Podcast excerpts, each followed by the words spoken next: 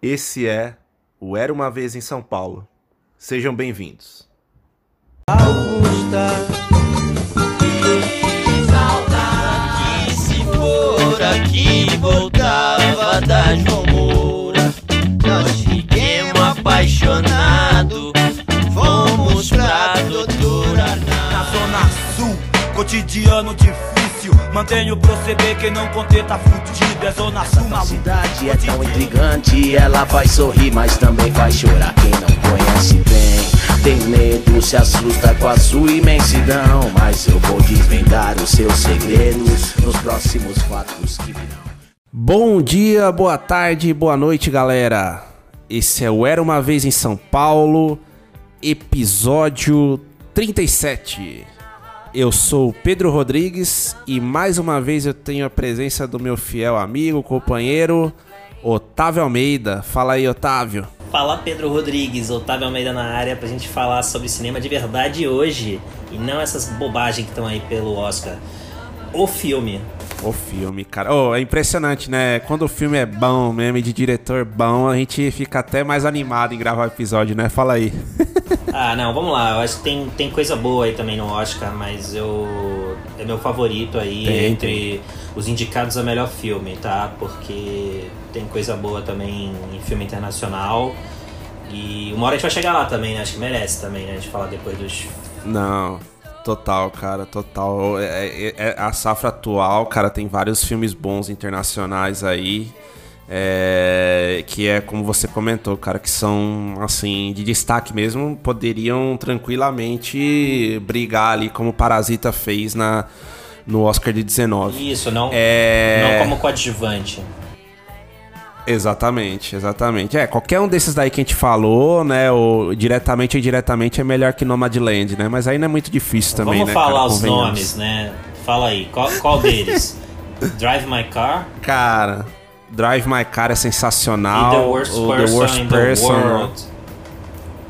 cara, a- absurdo, velho. Filme, Dois né? filmes Ah. assim incríveis. Fora que, né, esse filme que a gente vai falar agora, junto com o Ataque dos Cães ali, enfim, acho que são filmes que, que brigam bem ali, Não né? consigo falar Agora, Ataque dos ver, né? Cães, cara.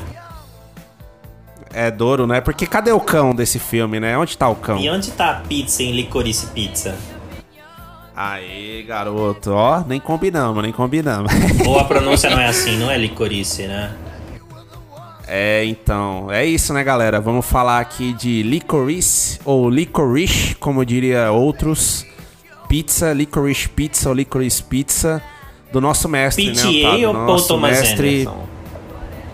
Pois é. Ah, acho que dá pra falar PTA, né? Ele é PTA. nosso íntimo aí, né? Em PTA we trust, Mr. né? Não tem Anderson. jeito. é verdade, cara. Boa lembrança. Seria Paul Thomas Anderson ou Paul W.S. Anderson? Pelo amor de Deus, não. É o Paul Thomas Anderson mesmo, cara de Boogie Nights, Magnolia, Sangue Negro. Sangue Negro, o filme ou um dos melhores do século novo? Cara, ótimo ponto, né? Acho que o, o PTA, né, o Paul Thomas Anderson dispensa comentário, né, cara? Um diretor absurdo ali, outro, outro patamar, Outro como patamar. diria o outro. Mas, cara, respondendo sua pergunta aí, não fugindo da raia, olha, a gente vai falar aqui um pouco da carreira do PTA ali, né? Dar uma introdução ali pra galera, mas Sangue Negro, cara, é é absurdo, cara. Pra mim, ali, esse filme de 2007. Tem sangue nos E olhos. olha que assim, eu. É, eu. olha que eu vi duas vezes só esse filme, cara, mas assim, a primeira vez que eu assisti o Sangue Negro, eu fiquei totalmente impactado ali. Subiu o sangue. Cara, eu falo. É, a, a- a gente, a gente falou ali no, no episódio com o Salem, né, do Senhor dos Anéis, que, pô, é, é o filme do século, um dos filmes do século, mas, cara, falando de filme de arte ali mesmo, Sangue Negro pra mim é o filme do século, cara. Eu acho absurdo. O fi todo o filme, a, a- atuação do Day Lewis, né? E do Paul Dano também, que são incríveis, né? E a direção do PTA ali é. Assim, é foda, né? Falar de um filme que eu acho do século e que perdeu pra um outro filme que eu acho incrível, que é Onde os Fracos Não Têm Vez também, né? É, a briga ali foi muito boa. Eu acho que não deu Mas nem não sei, cara. porque eu não concordo É. com Onde Facos Não Tem Vez, viu? É um dos filmes que eu menos Sério? gosto dos irmãos Coen. Puta, cara, eu, aqui, aqui, a gente, aqui a gente vai discordar, Vamos. viu? Eu gosto muito Era- do Onde os Fracos Não Tem Era Vez. sangue- Eu vou te falar. Era pro Sangue Negro dar uma Não, te surra, fa- cara, no, nos Coen. Então, é que eu acho que teve aquela questão da academia, né? De não Ah, ter é. premiado lá atrás no, no, no, no bobagens. Fargo. É, Big Lebowski, cara, aí, aí você vai me matar, cara, mas eu não acho muita graça em Big Lebowski, não, Como cara, assim? sinceramente. Não. Esse é o vice inerente que deu certo. Então, ah, aí, ó, mas esse ponto a gente concordou, cara, no Vice Inerente, que eu acho o trabalho ali um dos mais fraquinhos do PT, esse dá pra falar que é e eu fraco, gosto bastante né? do livro. Eu tenho o livro, eu já tinha lido. Ah, é? e, e eu li de novo no ano em que ia sair Vice Inerente. E, cara, e eu tô falando isso porque tem uma parte no livro que tem uma cena parecida com Big Lebowski. Quando o Jeff Bridges tá lá voando, sabe, doidão? E, Aham, e aham. tem uma parte assim no livro que foi cortada, não tá no. Na adaptação do, do Paul Thomas Anderson, não tem essa cena, digamos assim, lúdica. Tem uma parte no livro que lembra muito The Big Lebowski, quando Jeff Bridges está voando todo doidão, chapadão. Ah, tem, um- tem uma passagem do livro que lembra essa parte de Big Lebowski, mas que não, não foi levada para adaptação do Paul Thomas Anderson. Olha só, cara. Pô, uma pena, né? Poderia ser até que o filme ganhasse. ganha- Ganhasse mais destaque. Cara, eu, eu, eu, eu fiquei. Sabe o que aconteceu também? Quando eu vi o Vice Inerente, né?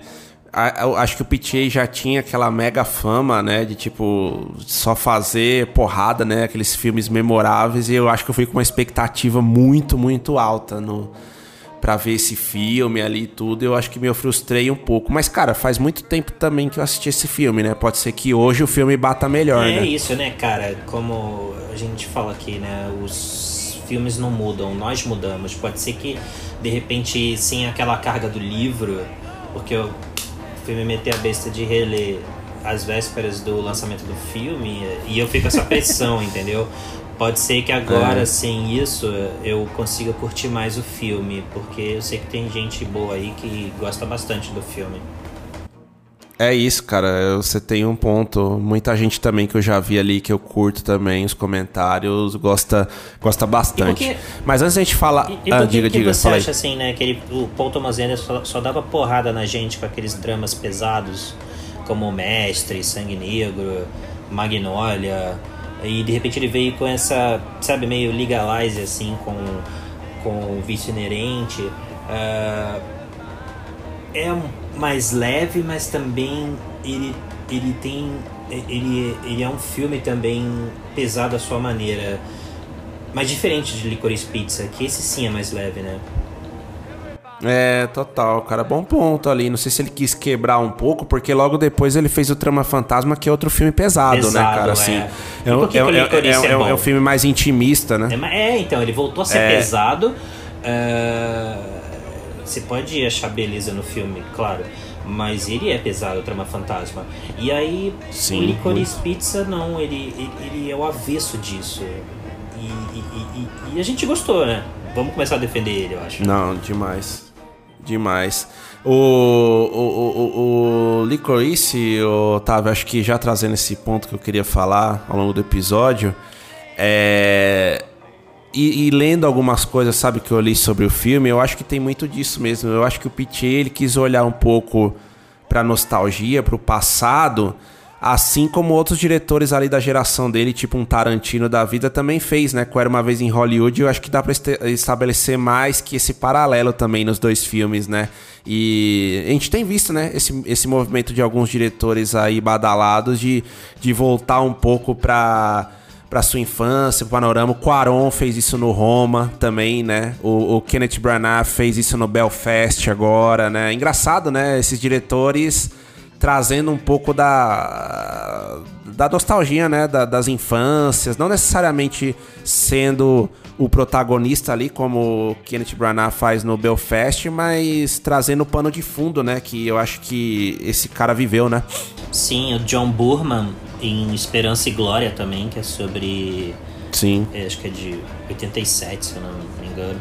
Uh, mas o Licorice Pizza, uh, na verdade, claro, é sobre memórias do Paul Thomas Anderson, mas focando muito num misto de experiências de outros que viveram uh, essa época, início dos anos 70, caminhando para o final da Guerra do Vietnã, tocando em pontos como a crise do petróleo e uma fase assim genial para muitos artistas, né, cinema, música, enfim, arte em geral que marcaram a humanidade. Eu acho, eu acho que e é o, como está falando, né, é o filme de rolê, é o, como era uma vez é. em Hollywood, em que não tem uh, necessariamente uma trama fixa, digamos assim, uh, costurando é, é, unificando todo o filme. Eu acho que é uma série de acontecimentos uh, que são unidos pelo casal principal, mas em diferentes situações. E acho que, parafraseando assim o próprio título do filme, uh, que eu vejo o filme como um disco, sabe? Um vinil composto por faixas distintas umas das outras, mas que uh, de alguma forma conversam entre si e no final amarram uma única história. E eu acho que eu posso fazer essa alusão porque o título do filme é uma homenagem a uma rede de lojas de vinis no sul da Califórnia que teve uma fase gloriosa nos anos 70, mas que não tá no filme, né? Ou tá, é não, verdade, não tá cara, no filme, nossa. né? Não tá no filme. É, não, não, diretamente não. Cara, ótima lembrança aí. Eu não, eu não me recordava que, que a menção era em relação a essa loja de vinil. Ah, cara, toda vez que fala vinil aqui, eu curto demais, velho. Sou. Não vou falar que eu sou um grande colecionador, mas eu gosto demais dessa mídia física aí, tá louco? Bom demais, né? E, e, e, até puxando esse gancho, né, Otávio, nesse ponto da nostalgia e tudo. Lógico, a gente vai falar de mais detalhes do filme, mas já que você trouxe esse ponto da, do vinil e tudo que ele remete ali também, cara, a, a parte ali, não só da trilha do Greenwood que a gente vai falar, mas das músicas que são encaixadas no filme são sensacionais. Mais uma coisa que lembra o Tarantino, né, cara? Porque a gente tem David Bowie, a gente tem The Doors, a gente tem. Paul McCartney. Puta, Nina Simone, Paul McCartney. Animal, né, Paul, né, cara? Animal. Paul né? McCartney e The Wings, né? Naquela fase. É, cara. E Total. Chuck Berry, Sony e Cher, que são até lembrados no filme, são tem uma cena lá que fala de Sony e Cher. É verdade. Uh, verdade. E acho que ele começa, se eu não me engano, abre com a música da Nina Simone, quando Exato. Porque é, é, aquilo, né? É uma, é uma história de amor e amizade do, garoto lá de 15 anos. Ele tá na escola pro dia da, de tirar foto, né? Na escola. E ele cruza lá com uma menina que é 10 anos mais velha, que é a Alana. E ele é o Gary, ela. Gary Valentine e a Lana. É, Gary Valentine. Alana. Hein. Alana Hein é o nome dela mesmo, né? Porque ela é da banda é. Hein, das irmãs Hein, que estão no filme como irmãs dela e com filhas dos pais de verdade, a família Hein em peso ali, fazendo uma família judia. E achei bem interessante isso de, de mostrar é, a família judia como o cinema não tem dado muita atenção é, para retratar assim uma família de, de judeus quando uh, não tem tanta atenção fora de um filme do Woody Allen, sabe? Você tá me entendendo? Que é, quando é o Woody sim, Allen sim. sempre tem destaque para isso. E dessa vez o Paul Thomas Anderson falou, não, a família é judia e tem esses momentos que mostra como eles são judeus, como eles agem dentro de casa, uh, comportamento. Eu achei isso bem interessante. Não, total, cara. É, só trazendo um ponto aqui, né? A Alana Haim, eu acho que no filme ela é descrita só como Alana, hein? Eu não sei se ela tem sobrenome ali no, no tem, filme. A, não, não me lembro. Alana alguma coisa. Claro, o sobrenome, peraí. É. Mas era a Alana e o Gary Valentine. E. É, a gente acha depois aí. E ela está tocando Nina Simone ali no começo. E. E É aquele isso. começo é muito E- bom, e- cara. Eles conversando e a câmera Sim. seguindo. Cara, é super dinâmico, né? E aqueles filmes do Petit que tem aqueles travelings, né, na câmera, cara, é, é animal, né? Você já vê que é um filme do aí logo no, no começo. E, cara, já trazendo um ponto também que eu queria abordar, o que, que a gente fala do elenco do apo de apoio desse filme? Que é fantástico, né, cara? É, é um melhor que o outro ali, né? Roubando a cena, né? Cara, eu gosto muito do. é, tem, tem, tem participações no filme é, como o Champagne. Aquela participação exata do Champagne é incrível, né? O Champagne que faz, acho que é é um ator que é o Jack Holden. E Holden Isso. é uma ligação ao William Holden, que inclusive no filme ele fala que a Lana lembra a Grace Kelly. Nossa, verdade. E que não tem nada a ver, né, com a Grace Kelly, mas ele tá lá lançando aquela cantada. E na verdade ali o William Holden já tava meio que nos momentos mais. De... momento final da carreira. Ahn, e já. Acho que o filme mostra ele muito falastrão ali, como Jack Holden. Meio, sabe, ah, entregue, vivendo perigosamente, ah, dando em cima das mulheres incansavelmente. Mostra já um, um astro em declínio. E. E tem o. é, o próprio Bradley Cooper, que a gente vai falar mais pra frente. É, você gosta da parte do Champagne? Tem- eu escutei umas pessoas falando que não gostaram muito dessa parte. Porque acho que da metade pro final. É, é, é, a gente falou isso no episódio que a gente fala de Beco do Pesadelo. Eu não acho que o Licorice Pizza muda, assim, vira outro filme da metade final. É. Mas a primeira metade. Também não. A, a segunda metade começa a, a mostrar diferentes situações para cada um deles, né? Do Gary e da Lana. E começa. É aquela coisa da vida, né? Você toma seu caminho, vai para outros empregos, vai atrás de outras oportunidades. Mas no final eles se encontram, eles vão se encontrando, né? Eles são o elo. É, total, cara. Eu também não. Eu, eu vi também, sabe, uma galera falando ali da metade. Acho que é principalmente na hora que entra o personagem do Benny Safed, né? Dos irmãos Safed ali, que, que faz o, candid... o vereador, né? Candidato a prefeito ali e tal. Que o pessoal acha que dá uma quebrada na, na trama e tal. Mas, cara. É, pouca gente também ouvi falando isso, tá? Mas, nossa, eu gosto bastante mesmo do personagem ali do, do Benny Safed. Confesso que é, eu não sei ainda, cara, se eu gosto do Benny Safed como ator ali, né? Ele como diretor, sim, É. mas não sei. Eu, eu, eu- eu acho ele um pouco robótico ainda, cara. Mas mesmo, mas o Pichei consegue deixar todo mundo, É, todo mundo bem, né, cara? tem, Não tem o ele tem que ser um robótico porque ele é político. É, é, eu acho que encaixa, né? Acho que só. eu acho que só na, naquela parte lá que tem a revelação ali, que eu não sei se, se, se ele sustenta tanto. Mas enfim.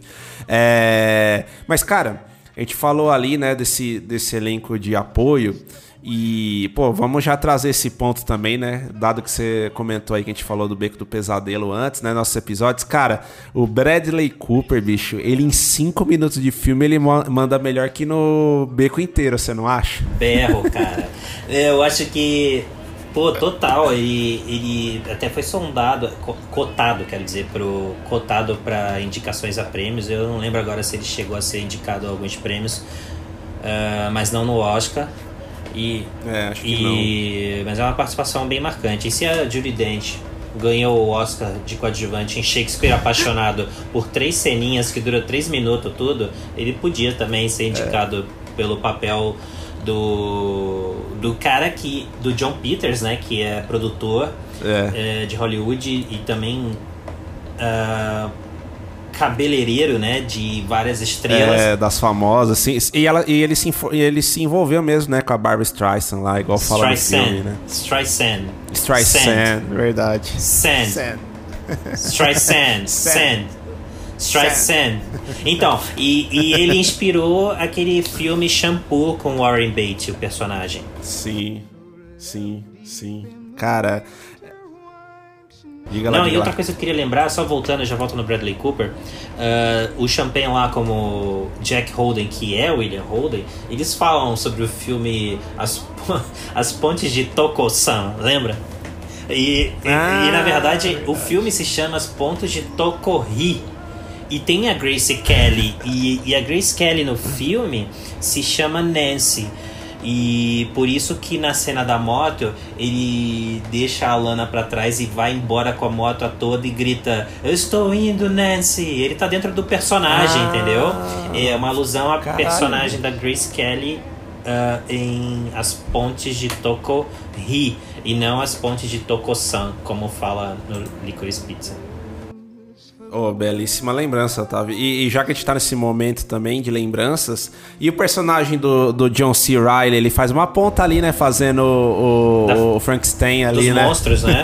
Da- É, exatamente. É, é os, é os Pô, monstros o- da série, não é? O- É, é, eu acho que. É, assim. É o Herman. Diretamente.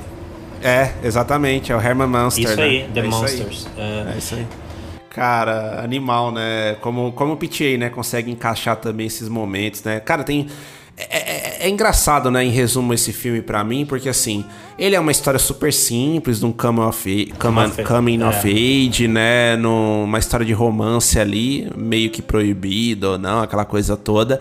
É, E tinha tudo na mão de outro diretor, cara, de ser um filme daqueles banais, né? E o Pitié, ele consegue transformar qualquer coisa em um negócio incrível, né? Isso, cara, e. ah, tem, tem, tem. Eu sei que tem algumas pontas no filme, por exemplo, que eu, eu não encontrei. Eu li que o Ben Stiller tá no filme. Você achou o Ben Stiller? Caramba, não. Então, não, não onde sabia. você vai em ficha sobre o filme, diz que o Ben Stiller tá no filme e eu já li que ele tem uma Caralho. participação assim como o John C. Reilly, mas John C. Reilly eu achei. Ah, agora o Ben Stiller não, a Maya Rudolph tá no O, o pai do DiCaprio tá no pai filme do também, DiCaprio né? tá no filme vendendo colchão. Aliás, É. esse negócio do colchão d'água, que até voltando na parte do Bradley Cooper, eles vão instalar lá o colchão ah, d'água na casa, mansão lá do John Peters. E, e aí dá ruim, mas. E depois tem uma sequência incrível, né? Da Lana dirigindo É. o caminho. O carro de ré, o caminhão de ré, né? sem gasolina, cara. Aquilo é, é, é incrível, uma das melhores partes do filme pra mim. Não, total. E sabe um outro ponto, Otávio? Eu lembro que esse filme, antes de chamar Licorice Pizza ou Licorice Pizza, ele ia se chamar Soul, Bottom, né? Por causa do colchão, né? Do colchão. E você sabe que o colchão que o Cooper Hoffman, que é o ator que faz o Gary Valentine, ele é filho de quem, cara? Cooper Hoffman. É, da lenda, né? A do lenda. grande, grande Philip Seymour Hoffman, né? Que saudade, Sim, cara. e você sabe que o Philip Seymour Hoffman tá em Embriagado de Amor do Paul Thomas Anderson vendendo o quê? Colchão, ah, é cara. verdade, cara. Ele é o cara do colchão. Nossa. Oh, tá tudo conectado, cara. Será que o PTA é o novo Nolan? Multiverso, Tudo conectado multiverso da aí. loucura. Cara, e já que você puxou o assunto do Cooper Hoffman, você acha que o, o papel ali que ele faz, né, do Gary e a, e a Lana, né, a Lana Hain.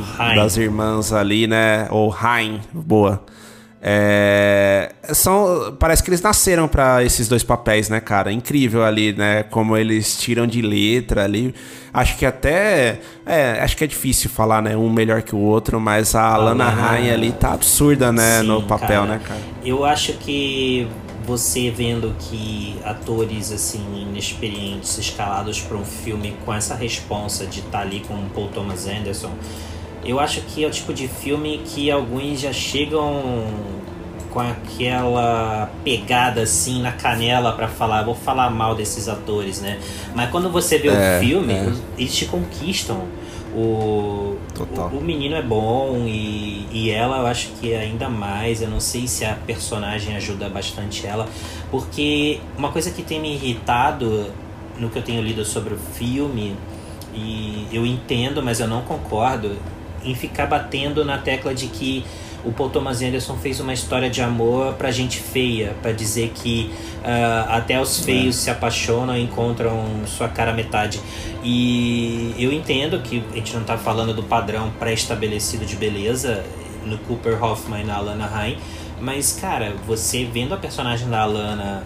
É, ela falando, ela olhando, ela agindo você não tem como dizer que ela é feia, cara. Eu acho isso uma coisa tão superficial, não. é uma observação tão preconceituosa, Total. eu acho que acho que na hora do amor, cara, não tem o, o amor alguém pode achar que você namora uma pessoa feia, mas para você ela é linda, cara.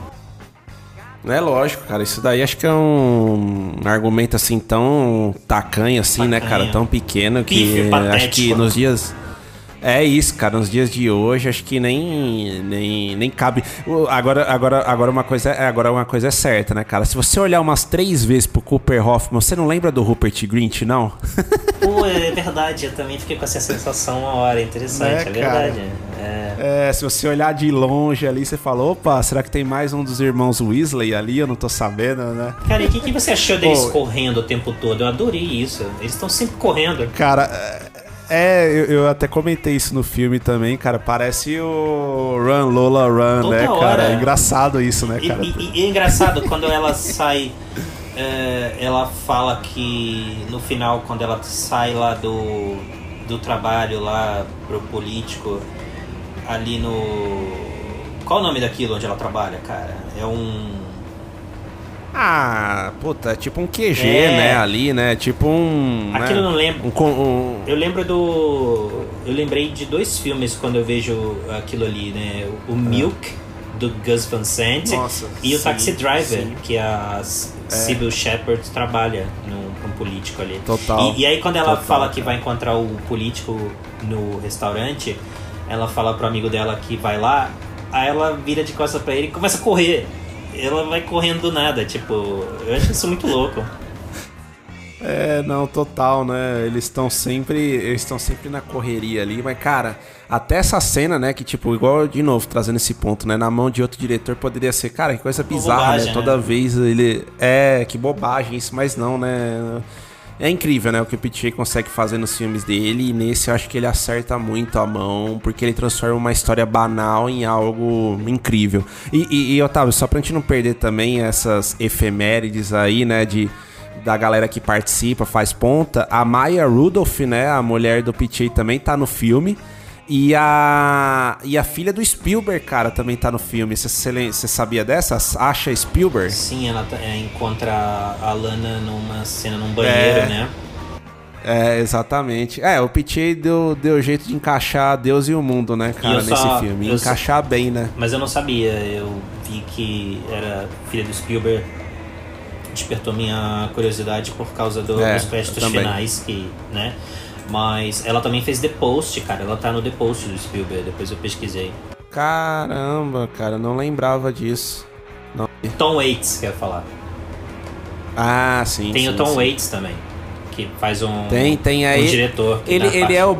É, ele é o brother do Jack Holden, né? Do Jack não é ele que fica trocando Isso. uma ideia, né? É. É verdade, cara. Boa, boa lembrança. E, e Otávio, a gente também falou no começo do episódio aqui, né, das semelhanças com Era Uma Vez em Hollywood. Até você tinha trazido, né, também pra gente na, na nossa conversa em off. Você acha que é isso mesmo, cara? Você acha que o Licorice Pizza é um Era Uma Vez em Hollywood menos caótico ali? É, talvez menos caótico. E eu acho Na que, nostalgia, é, né? Eu acho que ele tem. É que, putz, o Tarantino é muito Tarantino, só eles fazem filme do, do Tarantino. É, podem tentar imitar. É. O, o, um elogio nessa comparação é que, putz, eu assisti Licorice Pizza sem ficar pensando em Tarantino. E eu acho que um outro diretor Não, se perdendo nessa época podia tentar emular Tarantino, sabe? Tipo um Guy Ritchie, que eu acho que surgiu na onda. E o Paul Thomas Anderson conseguiu vir super original naquela época que Tarantino lançava Jack Brown. O Tom, Paul Thomas Anderson explodia com Boogie Nights no mesmo ano. Então ele conseguiu ser ele mesmo, sem comparações. Então eu acho que não lembro de Era Uma Vez em Hollywood quando eu tô assistindo a Licorice Pizza. Mas sim, são filmes que acho que dialogam sim por mais que eu ache. Eu adoro Era uma vez em Hollywood, gosto até mais, tá? Mas o que eu quero dizer é que. Uh, é mais. O Era uma vez em Hollywood. Eu gosto o quanto ele é, digamos assim, alienado. E eu acho que o Paul Thomas Anderson, apesar de ser um filme de rolê, ele tem um objetivo, ele tá indo para um ponto, sabe? Uh, Sim. Tudo se converge no final. Uh, eu acho ele mais com um propósito, sabe? Do que ficar só homenageando a época ou, ou se perder na nostalgia. É, não, total, cara. E eu acho que os dois têm espaço ali nesse sentido, né? Que, tipo, os filmes do Tarantino, né? Tipo, Era Uma Vez em Hollywood, você já sabe, pô, um filme do Tarantino, você não cobra muito dele, né? Um fechamento ali de história, um um ponto A tem que ligar no ponto B, que você sabe ali que tem os devaneios do Tarantino. O PTA eu acho que já é um pouco diferente, né? Tirando o vice inerente, todos os filmes do PTA tem, tem um propósito, né? Você vê claramente ali mensagens diretas ou indiretas, né? Bem indiretas, indiretas também, tipo um Magnolia, né? E a chuva de sapos lá no fim. é... Mas acho que é diferente, né? Talvez se o se um PTA não encaixaria não era uma vez em Hollywood, assim como o Tarantino também não encaixaria no Licorice Pizza, né? Acho que cada um no, no seu quadrado ali, fazendo muito Eles bem, têm né? assinaturas muito próprias para se Exato, misturar, então exato. cada um faz seu próprio grande filme e, e quem ganha somos nós. E, e, Otávio, a gente falou também das canções do filme, né? Que são dos pontos altos. E o que falar ali da trilha do Greenwood, que aparece ali também, mesmo que rapidamente, ou ela seja um pouco, em alguns momentos, sobreposta ali pelas canções em si. O que você fala, cara, dessa trilha do Greenwood, que é um cara, como a gente já falou em outros episódios, que tá, né, na crista da onda aí com Spencer, com o Ataque dos Cães. Você curtiu? Eu curti, eu acho que toca pouco, mas tem uma presença bem forte no, nos minutos finais. Uh, e eu acho a, a composição dele para esse filme muito bonita e, e, vou te dizer, eu acho que não vai concordar comigo, mas eu gosto mais da música dele nesse filme do que indi a indicada ao Oscar por The Power of the Dog. E, tam é, e também, pesado. e, também, que, e também em relação a Spencer, eu gosto mais da de Licorice Pizza. Olha só. Ah, cara, eu acho que dá sim pra colocar. Eu, eu ainda prefiro as outras duas, né? Mas. Mas é aquilo, né? Você versátil, olhando né? isoladamente. É, exato. Não, e você olhando é, isoladamente a trilha ali, como você comentou, cara, principalmente no fim ali do filme, é, com certeza tem o seu valor, né? E esse cara é absurdo, né? É aquilo que eu falo sempre, né, cara, nos episódios. É, Johnny Greenwood larga essa droga de Radiohead e fica só como trilheiro, cara. Pra que essa banda? Para, não, eu acho que ele pode conciliar, né? Mas assim, eu acho. É, é sim, que nem sim. a Danny Elfman. Danny Elfman era do Oingo Boingo.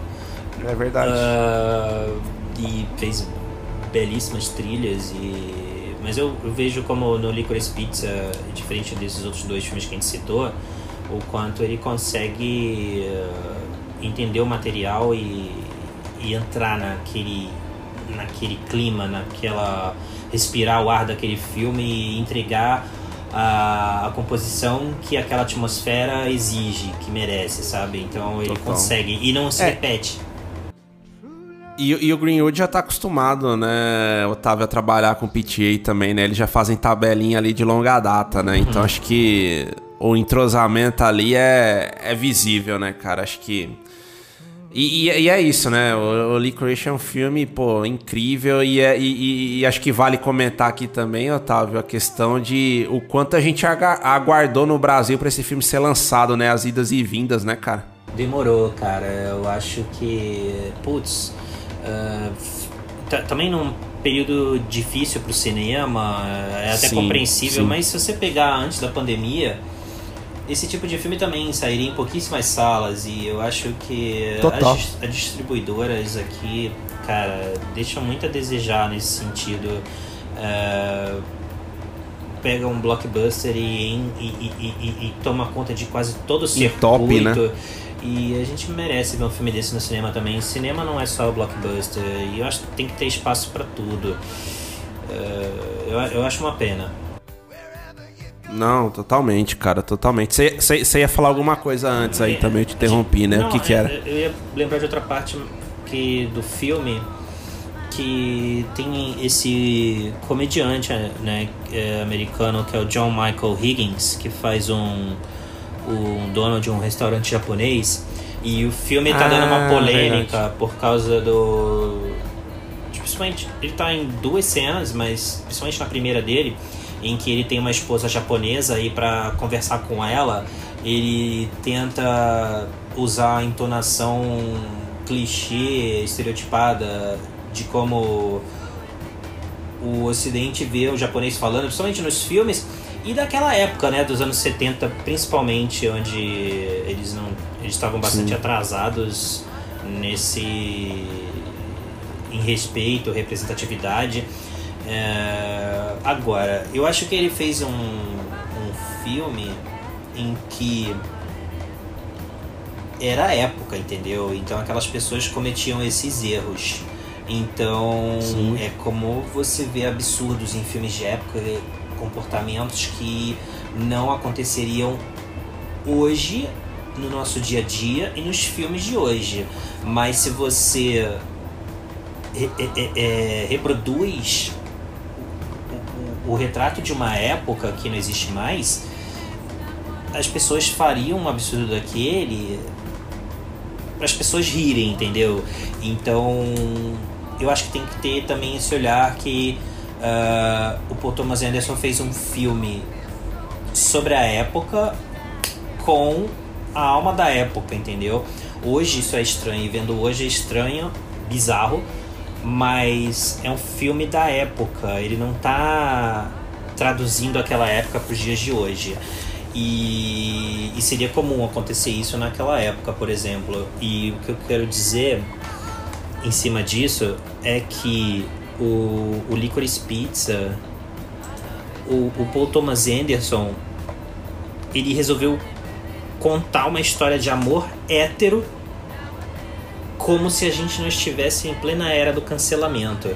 Porque, por exemplo, você vê a, a, garota correndo atrás do cara, é, ele também atrás dela, mas assim, hoje você não veria num filme contemporâneo, tá? É, de trama contemporânea Sim. E passado nos dias de hoje, e, e feito hoje. Dificilmente, assim, eles iam terminar juntos, por exemplo, é, ou, ou se na mancada do cara ele. na- na- na- nas idas e vindas do casal, não necessariamente ao colocar a garota, a Lana, tentando ir atrás dele, sabe? Mas assim, é um retrato da época. Eu vi dessa forma. Eu entendo que as pessoas possam ficar incomodadas, mas eu vi até uma amiga minha falou que é, é um filme que mostra a garota se esforçando pra ficar com um cara feio, entendeu? É- é- é- são Sim, leituras. Não, total, tava. Acho um bom ponto mesmo esse, cara. Mas eu acho que, que no caso do PTA mesmo, eu acho que tem muito do que você falou, né? De retratar a época. Por exemplo, você falou aí da questão da, do Ocidente, né? E dessa.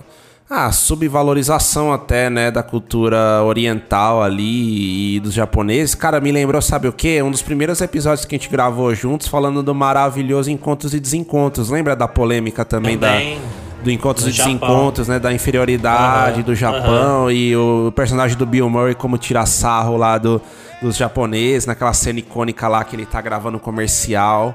Eu acho que que são questões que acho que são válidas, né? Acho que só quem quem tá na pele ali pode se sentir incomodado. É, acho que tem esse lugar de fala mesmo, mas acho que no caso aqui do, do PTA, e mesmo no caso ali do Encontros e Encontros, né? Acho que eram mais uns re- retratos, recortes ali, é, vamos dizer, sketches sociais ali. Acho que nada, sabe, premeditado, algo do tipo. Ainda mais aqui, né, no Licorice. Acho que é mesmo retratando a época, é. né? Não tinha muito como ser diferente, né? É, e acho que você pegando até a filmografia dele, você não vê aquela cena. E não me parece que agora falou assim, ah, eu vou tirar sarro disso agora, vou fazer Sim. as pessoas rirem com isso. É, Total, Não, não, não total. acho que foi a intenção, mas quem, quem sou eu também pra entrar na mente do Paul Thomas Anderson, de repente ele pisou na bola mesmo, mas essa O- foi a minha visão. o- o- usar a máquina de leitura que só o Galvão Bueno tem das pessoas, né, cara? Fala é, aí. então. e, É, e, e, e assim, o, o próprio Tarantino em Era Uma Vez em Hollywood é, irritou muita gente com a cena do Bruce Lee, quando ele luta com É, o, verdade. Olha aí de novo a comparação, né? Verdade, bom ponto. com Brad Pitt. E, e Otávio, assim, né? ah, Olhando agora, né? Pô, falamos bastante ali do, do, do Licorice, mas acho que vale, vale trazer de novo o, o assunto Paul Thomas Anderson aqui, né? 51 anos de idade, esse californiano ali. Cara, você considera o PTA é, da geração dele, tá? Deixando claro aqui. Você considera ele o maior da geração? Dos cineastas americanos, da mesma faixa de idade ali, pegando um Fincher, pegando um Tarantino? Ou você acha que é uma, é uma questão difícil aqui? Ah, é difícil, é difícil, mas eu. Vamos lá, eu acho que citando aí de novo Tarantino, é difícil, mas eu acho que ele tá à frente do David Fincher. É, eu cara, acho. sim. Acho não, tenho certeza, Sim. absoluta. É. por mais que eu goste Não, de. total. A, a filmografia, A, a né? carreira é mais homogênea, né, cara? Eu é, Exato. Eu acho. Agora. E, e o David Fincher tem filmes brilhantes, né? Tem, tem. tem. Tem nem o que falar desse diretor. Mank. Não, tô brincando, Mank não. Mas assim. Cara, eu até gostei de né? Mank ali, mas não dá, né? Não, não, engraxa, não engraxa chuteira de qualquer né, um rede social e por aí Não. vai, né? David Fincher é incrível. Não, mas acho que Paul Thomas Anderson Mas, mas eu, eu acho... só pegaria acho que uma Sabe- rivalidade sabe- com Tarantino, eu acho. É, e sabe por que, que eu trouxe esse ponto também, né? Eu acho que o PTA, cara. Acho que o Tarantino também, mas o PTA ele consegue ser aquele cara, lógico. Ele não tem uma projeção de um Tarantino na questão do, do ser conhecido, né? Eu acho que a galera que é fora da nossa bolha cinéfila vai conhecer muito mais o Tarantino do que o Paul Thomas Anderson. Mas eu acho que naquela questão de consenso de crítica e, e cinefilia mesmo, né? E gente como a gente aqui, eu acho que o PTA ele é quase unânime, né, cara? Eu não vejo ninguém metendo pau no, no PTA, falando, ah, o PTA, esse filme do é um lixo, é muito fraco. E tudo bem, o Tarantino também não vê, mas, por exemplo, tem gente que não gosta ali, sei lá, do Kill Bill, o volume 1. Eu tô, em- eu tô nesse time, tá? Não que eu não ache, eu ache fraco, longe disso, Como mas assim? não gosto tanto assim. Como assim? Sério, cara. Não. Sério. O Bill Volume 1. Eu eu- eu- não, assim, o volume 2 é pior, né? Vamos colocar assim, que o Bill como um todo não me agrada É tanto, mesmo? sabe? Eu, go... Eu é, adoro. cara. Eu, eu não gosto tanto. Ah, não eu não gosto tanto. Mas assim, é, eu acho que vale, eu acho que vale uma revisita, com certeza, né? Mas se você pega outros filmes também do Tarantino, tem, tem gente que não gosta dos Oito Odiados, não sei como, mas tem gente que não, não gosta tanto e eu, eu, eu acho que os filmes do PTA são um pouco mais unânimes, né? Nesse sentido. Não sei se, se você concorda. Tirando o vice inerente, né? Que eu vi alguma galera ali. Eu não vou nem colocar o Jogada de Risco, cara, nessa, nessa, nessa conta, porque é o filme lá atrás dele ali, né? Mas eu acho que só o vice inerente, né? Que eu vejo a galera reclamando um pouquinho mais. É, eu acho que eu... é isso. O Paul Thomas Anderson em relação ao Tarantino, ele com certeza é menos visto. É, os filmes dele, do Tarantino, tem mais apelo, acho que alcança um público maior. Ah, digamos, a legião de fãs. Mas. Sei se unânimes, é porque. ah, tem gente que tem problemas com o mestre também, que eu já ouvi. Ah, tem um pouco disso. Eu, É que, é que os filmes do PTA são muito complexos, muito né? complexos. No geral, né, cara? Eu acho que eu, eu É. acho que o Tarantino tem uma coisa que Pulp Fiction foi tão forte, tão marcante para uma É. época e para o cinema depois disso que eu, eu ouvi li muitas cobranças para que ele se repetisse, que é o que as pessoas querem. Você vê hoje no filme, nos filmes de hoje é, os blockbusters muitos sendo é, continuações disfarçadas de remakes ou remakes disfarçados de continuações, os recalls, recalls né? É, O Star Wars, O Despertar da Força é o Star Wars Uma Nova Esperança, a estrutura de roteiro é a mesma. E as pessoas querem ver sempre a mesma coisa e quando alguém vai além reclama. Então quando Tarantino saiu ali de Pulp Fiction pro Jack Brown, que é um filme mais lento, mais né, é outra pegada, não tem aquela energia, aquela vibe do Pulp Fiction, o pessoal já estranhou. E depois, quando ele ainda, nem vou falar de A Prova de Morte, mas, por exemplo, quando ele foi pro Bastardos Inglórios, que, assim, polemizando aqui, é meu favorito dele. Então, mas ali o pessoal já falou: caramba, o que, que tá fazendo? Ele foi para essa pegada de Sim. fazer correções históricas, entre aspas, que ele seguiu com Django Livre, com Era uma Vez em Hollywood. E ali ele foi virou uma página, mas dentro do próprio livro, você me entende? Ele não. não porque total. tinha tantas imitações de Pulp Fiction que ele uh, se reinventou. Sem, sem trair Sim. seus princípios, entendeu? Mas acho que as pessoas é, cobravam e... muito dele para que ele fosse canja aluguel, para que ele fosse sempre Pulp Fiction, entendeu? Cara, e o Tarantino é incrível também, né? Que, tipo, por exemplo, Jack Brown, eu não vejo a galera falar tanto e eu acho é incrível ótimo, esse é filme, é cara. Eu gosto demais de Jack Brown e às vezes é meio esquecido também, né? É, mas eu concordo muito com o que você falou. E, cara, puxando aqui agora mais a semelhança dos dois, né? E outros diretores com essa veia. Você acha que na, na Hollywood de hoje, cara, que tem sido cada vez mais marvelizada, né? decisada, digamos assim, também. Parece que quase que todos os atores, atrizes e diretores possíveis de Hollywood têm que dirigir algum filme da Marvel da DC. É... Você acha que esses diretores mais autorais, com essa veia mais indie, tipo um PTA, mesmo Tarantino, né? Como era no começo ali de carreira e ainda é hoje, você acha que a gente pode ficar com receio que esses caras é, tenham, estejam perdendo cada vez menos, perdendo cada vez mais, né, espaço? Uh, sim, cara, que o que é uma pena, né? Porque um cara desse, uh, eu acho que hoje é assim, tá? Vamos lá. É, vamos supor que Platoon do Oliver Stone tivesse saído agora e aí ele se destaca com Platoon, depois nasce em 4 de julho, aí já chega pra ele e fala assim pô, queremos te chamar aqui para dirigir Doutor Estranho, entendeu? Porque você é. fez um ótimo trabalho em Platô e na série 4 de julho JFK, então acho que você daria um faria um belo Doutor Estranho, você entendeu? É, Sim. É, e, o, e o Paul Thomas Anderson não caiu nessa, e eu acho que, Graças a que Deus, Hollywood né? abraça aquele diretor, autor, aqueles cineastas autorais que também conseguem transitar entre os projetos comerciais que fazem a indústria andar para frente, entendeu? Porque são esses filmes Sim. que tipo um James Wan, né? Tipo É, o James Wan, mesmo assim, ele fazendo filme de terror, são filmes que as pessoas gostam, que atraem as pessoas, mas é, sabe? É, no uh, geral. Vamos lá. Absurdo, né? Eu não gosto, mas, por exemplo, o Ang Lee, que fazia, faz filmes incríveis, fazer um Hulk que tem nada a ver com ele. E eu acho que não deu liga o é. Hulk, mas você entendeu? Um, o, o, o, próprio James Wan, ele faz filmes pro, pro público porque é um filme de terror. E o brasileiro, principalmente é, o brasileiro, geral, o brasileiro né? é fanático por filme de terror, né?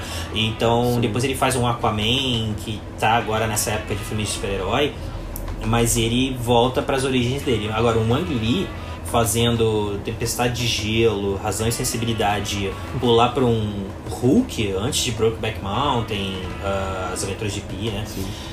É, eu acho que não tem nada a ver com ele. E, por exemplo, agora, recente, né? O, a Chloe Zhao fez Nomadland fazer Exato. Eternos.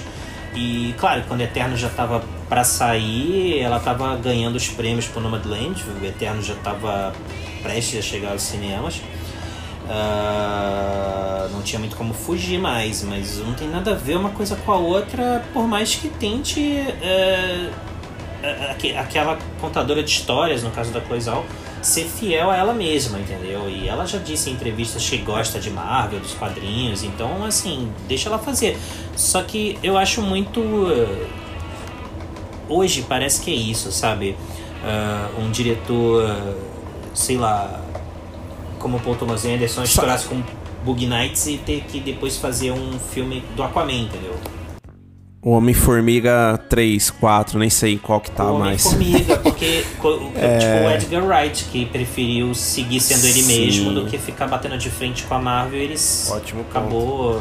Tal, talvez, oh, Otávio, sabe um ponto aqui? Talvez para um diretor, né, ou para uma diretora também, enfim que, que, que vá seguir um caminho desse, não necessariamente né, Marvel e DC, mas que possa se espelhar ali em dois diretores que já fizeram de tudo, desde filmes cults até esses filmes mais blockbuster, Villeneuve e Nolan, né? Talvez os dois ali sejam é, boas fontes de inspiração, porque tanto o Villeneuve quanto o Nolan, né, principalmente, fizeram filmes blockbusters, filmes de super-herói, mas conseguiram dar o toque deles ali na parada e ainda tem espaço para fazer os filmes mais de arte, que é o, a especialidade ali dos dois, né? Eu acho que que é, é legal, né? Assim, mesmo que, que a gente tem esse receio, ver que tem, né? Se a gente olha pro lado, a gente ainda consegue ver alguns expoentes ali que, que se mantém, vai, bem e mal ali, né? Ou se você é Steven Spielberg ou James Cameron, que aí eles batem na porta e falam, quero É, fazer é. esse filme. Ah, beleza, entendeu? É, mas aí é foda-se, raro. E, mas é bizarro dentro dessa questão que você levantou, porque ah, você sabe qual é o próximo filme de um John Watts que fez o Homem-Aranha sem volta pra casa, ele vai fazer. Ele não deve sair dos Homem-Aranha, mas ele vai fazer o Quarteto Fantástico. Ele já tá escalado. Quando sai lá a timeline da Marvel dos próximos filmes, Oh. ele já tá escalado. Mas você não sabe qual é o próximo filme do Paul Thomas Anderson. É, daqui a pouco ele anuncia, Eu- eu- sabe? Você entendeu? Sim, sim, eu ouvi falar, Otávio, mas as línguas me disseram que o Lucas do 3 é demais, nosso grande amigo, adora o John Watts, não é isso? Cara, ele é o maior fã do John Watts que eu, que eu conheço, cara. E acho que ele já viu até o Homem-Aranha sem volta pra casa umas oito vezes. Cara, é, é exato, né? Igual o Herbert, né? Que adora também o Senhor dos Anéis, o Retorno do Rei, deu três estrelas, né? No episódio deles lá no, no 3 é demais. É porque três é a nota maior. Os caras vão matar a gente aqui, Otávio. Vamos voltar pro nosso episódio aqui, que daqui a pouco o Lucas e o Herbie vão derrubar o episódio aqui. Você, você vendo um filme como Licorice Pizza, você não fica feliz em ver algo filmado assim em película 35mm, cara, assim? Ah, total, cara, total. É, é absurdo, né, cara? Assim, tipo. É, é, é aquela coisa, né? A gente falou no- nos episódios anteriores ali do Beco do Pesadelo, né? E quando você vê um filme do Del Toro ali, que você bota uma expectativa, né? No caso do Beco, não tão correspondida, mas o PTA, né, cara? Na hora que você dá o play ali no filme, ou enfim, né, que você, você vê ali na telona, você é totalmente correspondido, né? Pelo menos na minha opinião, acho que na sua também. Cara, desde o começo, né? A- o- como você falou, né? A, a película, né? E, cara, a fotografia do filme é incrível também. E a trilha, tudo. A imersão desse filme, né? As atuações é. É, é, é- é um negócio assim que só grandes diretores ali como, como um PTA da vida consegue trazer, né, cara? Eu acho que é isso, né? De novo, eu, tra- eu trago, eu bato nessa tecla, mas assim, você extrair é, um bom filme de uma história banal não é pra qualquer um, né? Não é todo diretor que consegue fazer isso, cara, que consegue prender a atenção numa história trivial, numa história que poderia acontecer ali com qualquer um. E eu acho que é aí que tá a beleza, né? De trazer algo que é real, algo que poderia ser a vida de qualquer um ali, né? É, E trazer isso de uma maneira tão bonita, né? E, cara? essa, É incrível, e, né? e, pu- e puxar dessa forma tão bonita também te mostra como, mesmo sendo cotidiano, real, é, o, o filme exala uma certa magia, não sei se pela pelos É. absurdos, pelos exageros e pela juventude, onde a gente acha que vai conseguir qualquer coisa, que a gente acha que vai deixar de ser ator para vender colchão d'água e, e- e ser bem sucedido, ou pular de repente para abrir uma casa de máquinas de pinball, sabe? É, que vai dar certo. E eu, eu, eu, eu, eu acho que é isso. O, o, o, o- é- é- exala uma certa magia, mesmo sendo real, porque é um tipo de filme que te lembra o quanto a gente gosta de cinema, sabe? Putz, os filmes, né? E o filme. E Licorice Pizza é aquele filme que te lembra por que, que você vai ao cinema. Não, totalmente, Otávio. Acho que não tem o que falar, né? Esse filme é um filme que com, com certeza quanto mais a gente lembra, mais a gente vai gostar. Uma coisa assim, é, você sabe que essa coisa que eu falei, que como assim o Paul Thomas Anderson ousou contar uma história de amor hétero nessa era do cancelamento. Ele se amarra àquela época, tá? E, e tem esse ponto, né, do, do que a, a Lana fala pra família quando tem uma confusão lá com o cara que ela tava saindo. Ela fala, pô, é a minha chance de sair daqui. E, e, e aí ela começa a, a, a vislumbrar oportunidades é, de emprego até para ver. Se, e até com esse namoradinho aí que ela arruma uma hora para ver se ela consegue uma vida melhor, né? Que é, você fala até, relembra até essas oportunidades, principalmente nos anos 70, para as mulheres, no, numa era ainda muito, muito mais machista, muito mais. É, onde o mercado de trabalho é muito mais voltado para os homens.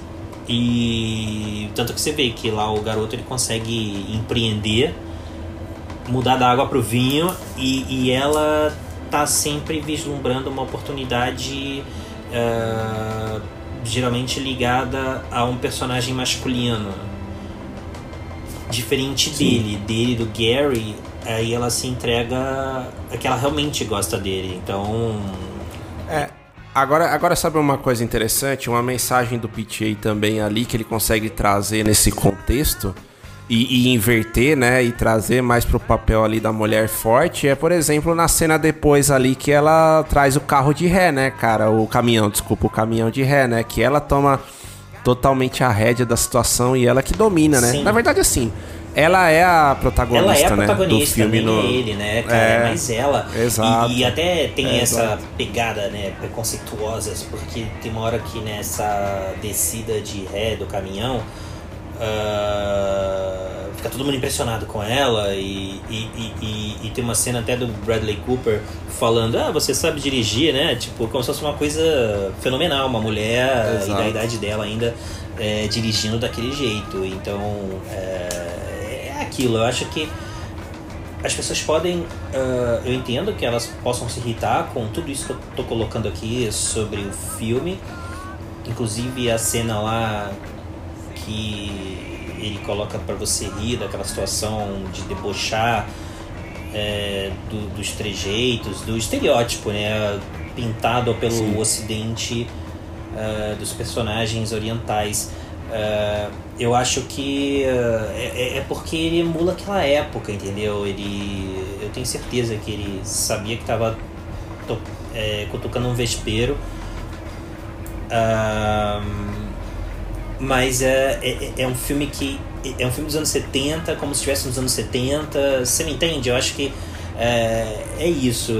Eu tenho certeza que ele sabe que vai irritar algumas pessoas, mas que talvez, é, sabe, eu não fiz isso pra, pra chatear as pessoas, sabe? Eu quis fazer um filme como se eu estivesse nos anos 70.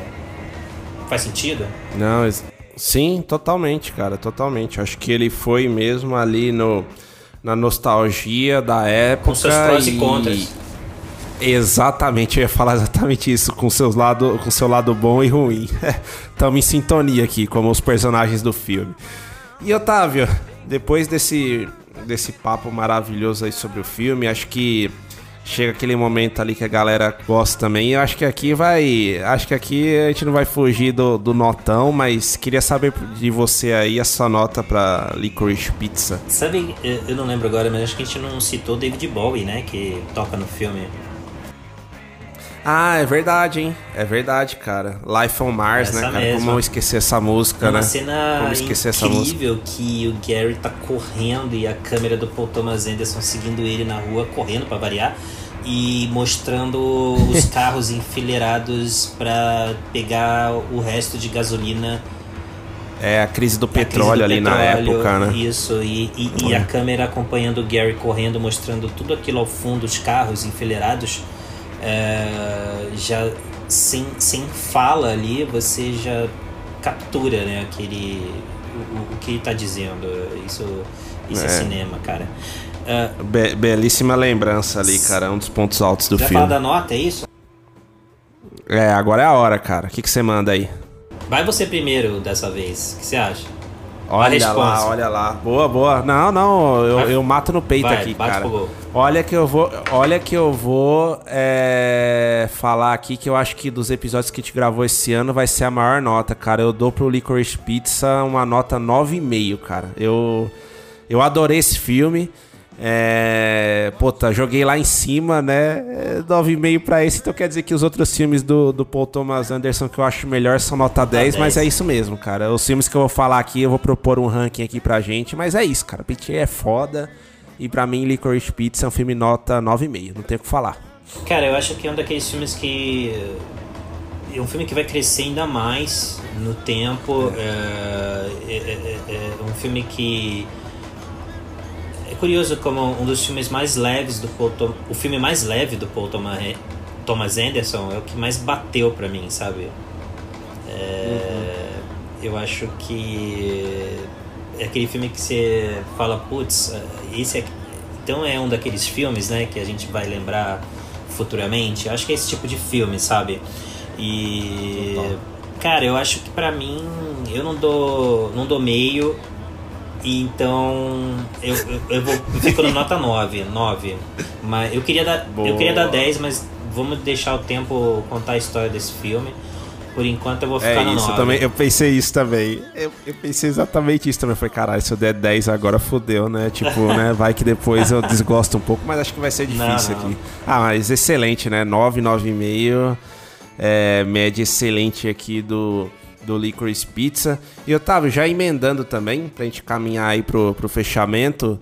Fala pra gente aí o seu top 3 do, do PTA, se o Licorice já entra nesse top 3 aí. Top 3? É, e cara, o PTA é foda, né? Você falar de, ah, o meu filme preferido. Pode falar sem ter ordem aqui, tá? Só cita os três aí que você mais curte. Ah, 3, né? 3 é PTA, né? São com três letras, 3. Eu acho É que. isso. Eu acho que aí não entra não, cara. Eu, pra mim, vamos lá, acho que Sangue Negro, ah, Trama Fantasma e Magnólia. Olha lá, cara. Olha lá. Belíssima, belíssimo ranking. Eu vou te dizer, cara, que eu concordo com o Sangue Negro e, e concordo com Magnólia. Mas, cara, eu, eu amo também, tá? O Trama Fantasma, mas eu acho o mestre muito foda, cara. Também Eu é, acho muito foda, cara. é aquela coisa do PTA, É. né, cara? Se, você, for- se eu perguntar pra você de novo, eu acho que você vai mudar o seu ranking aí. É, cara, é, é difícil. Você falou 3, eu fiquei, opa. E quem sabe, né, cara? Quem sabe no futuro aí se o Licorice não entra nessa lista, né? Acho que é provável também, né? Acho que é, é isso, né? Esses filmes do PTA, cara, cada vez mais que a gente lembra de qualquer um deles, mais, mais ganha destaque. Mas é isso, né, Otávio? Acho que eu acho que o, fi- o- o- nosso episódio aqui ficou numa duração excelente aí, menor que o, que o filme, que, Menor que inclusive, né, cara, nem é tão nem é tão longo assim, e eu acho que isso é muito bacana também. O PTA conseguiu num tempo super ok ali pros filmes, menos de duas horas contar uma puta de uma história. E cara, nem vou ficar citando, né, que esse filme tinha que ser reconhecido pelo Oscar e todo o PTA, porque, meu, se o PTA não ganha um Oscar, dane-se o Oscar. O problema Azar é do do Oscar, Oscar, é. entendeu? Então, é, azar do Oscar. É igual se Zico, Messi, Cruyff não ganharam uma Copa do Mundo, o problema é da Copa do Mundo, isso, né? é. Então, não, não tenho o que falar aqui. No momento que a gente Antes, tá gravando, né? Diga lá. Acho que a gente tá gravando, eu já vi o filme duas vezes. E no o filme indicado ao Oscar de melhor filme, melhor direção e roteiro original. Eu achei pouco, você não achou? Porra, com certeza, cara. Com certeza. Sei lá, Sim, é o próprio Montagem. Greenwood dava pra entrar também. Sim, sim. Cara, é, é aquela coisa, né? É, reclamar de injustiça pro PTA no Oscar é chover no molhado, né? Infelizmente ali. É, os uma- filmes, né, do PTA como um todo, né? Uma premiação que na transmissão eles boicotam as próprias categorias, deixando pro intervalo. Então não tem nem muito o que comentar sobre isso. É, não tem, cara. O Oscar, olha, eles estão trabalhando fortemente aí pra ser cada vez mais esquecido pelo público ali, tudo bem. O grande público pode ver alguma coisa ou outra, mas, cara, para nós cinéfilos, né, e, e também para a própria academia ali, para os integrantes, cara, é um, uma, é um, sabe, é um, sei lá, né, uma, uma subvalorização do trabalho, né, de todo mundo ali, ainda mais dessas categorias técnicas que que sustentam muitas vezes os filmes, né, que é uma falta de respeito, É, né, e cara, tem- é e- e, uma coisa, né, falando, ah, ganha o Oscar de roteiro original, vai. Ah, falam que o Tarantino tem Oscar, mas não tem, cara. Ele tem, mas não tem. Porque assim, ele é um cineasta, É. cara. O Tarantino ganhou o Oscar de roteiro original por Pulp Fiction e por Django Livre. Mas não ganhou de direção e, e- e- nem de filme, pelo menos direção, né, cara? Ah, tipo, Spielberg não ganhou pelo Soldado Ryan filme, mas ganhou dire diretão, di- direção. Ele é o diretor do filme, ele ganhou o Oscar na categoria em que. é- que é a função dele, entendeu? E o Tarantino Sim, não sim, ganhou e o Thomas Anderson também não. Então não adianta dizer que, ah, mais roteiro, sabe? Eu não, É, parece um prêmio de consolação no fim do Parece. dia, né? alguns não, por exemplo, você pega ah, o, o, o, o- o roteirista, sei lá. Tipo um Aaron Sorkin, né? Aaron um Aaron Sorkin, né, Sorkin. que você acha diretor, mas por exemplo, eu tô falando, eu não lembro os nomes, por exemplo, mas Preciosa, não teve um filme indicado ao Oscar chamado Preciosa? Teve, não teve? Então, Sim, ganhou teve, o Oscar de teve, roteiro, não sei se adaptado, original, acho que adapta, adaptado. E. E assim. Quem foi roteirista, sabe? Esses roteiristas ganhando prêmios, entendeu? É, vamos lá. Sei lá. Ganharam também. Acho que. O, o, o, o- Charlie Kaufman já ganhou Oscar? ganhou não, né? Acho que não, como Brilho roteiro. Né? Ganhou, né? Sem lembranças. Ah, é verdade. Mas é que eu tô verdade, falando é assim, verdade. sabe, aqueles roteiristas, sabe, natos assim, que ganham, Sim. mas que você não tá lembrando o nome agora e ganham o, o Oscar de roteiro original adaptado, beleza.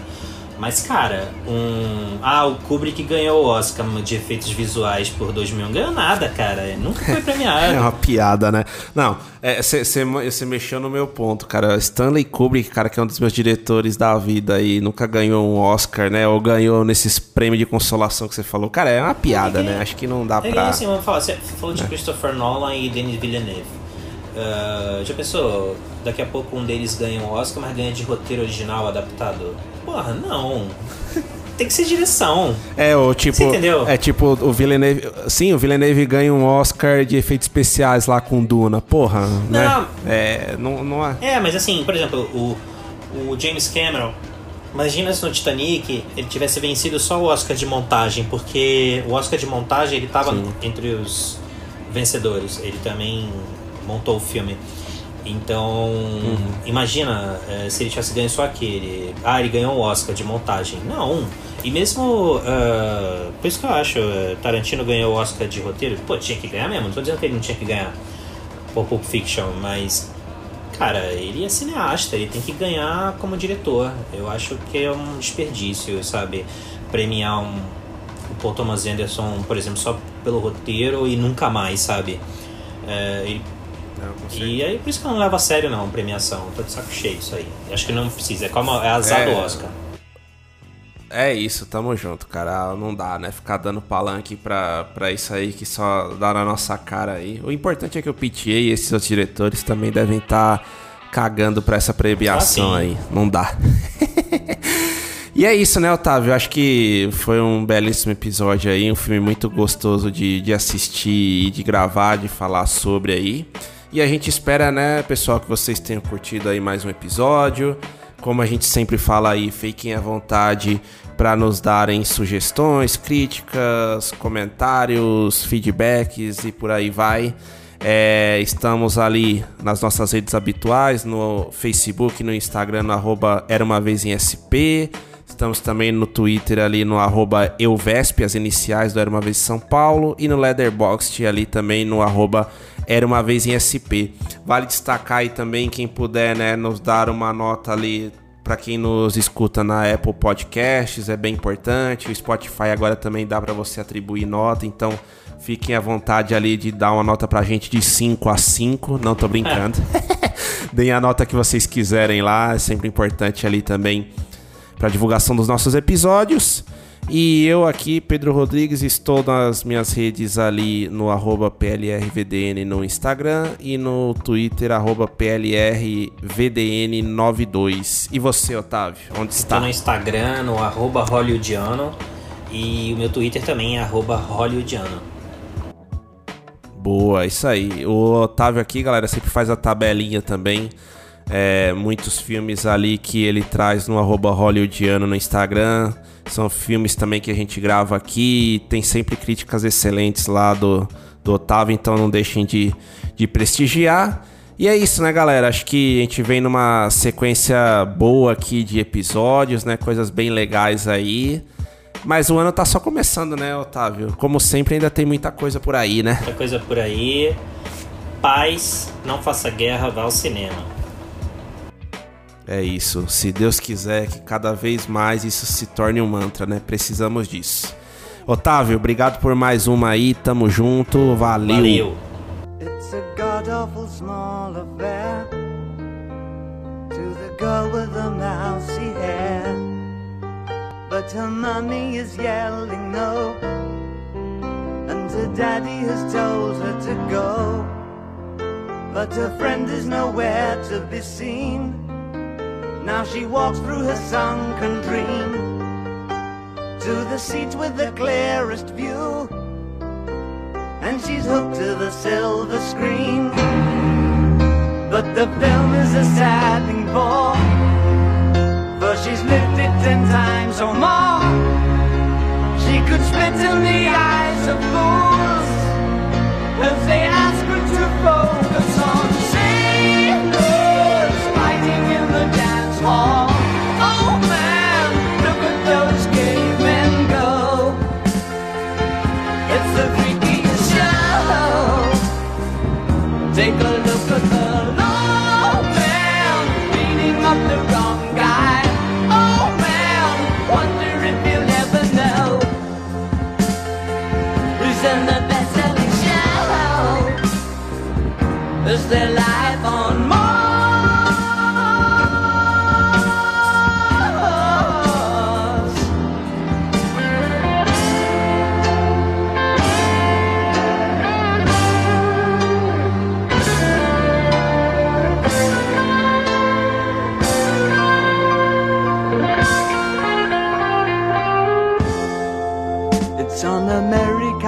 tortured brow that Mickey Mouse has grown up a cow. And now the workers have struck for fame.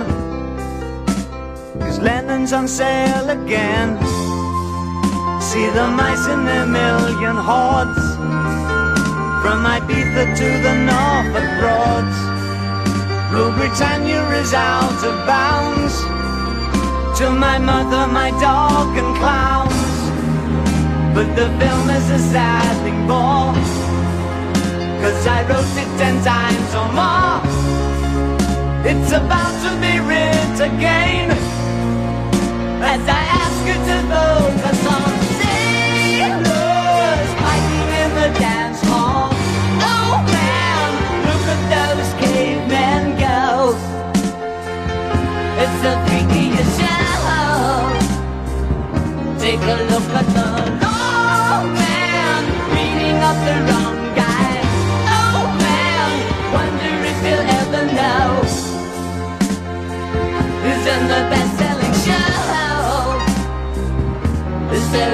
on.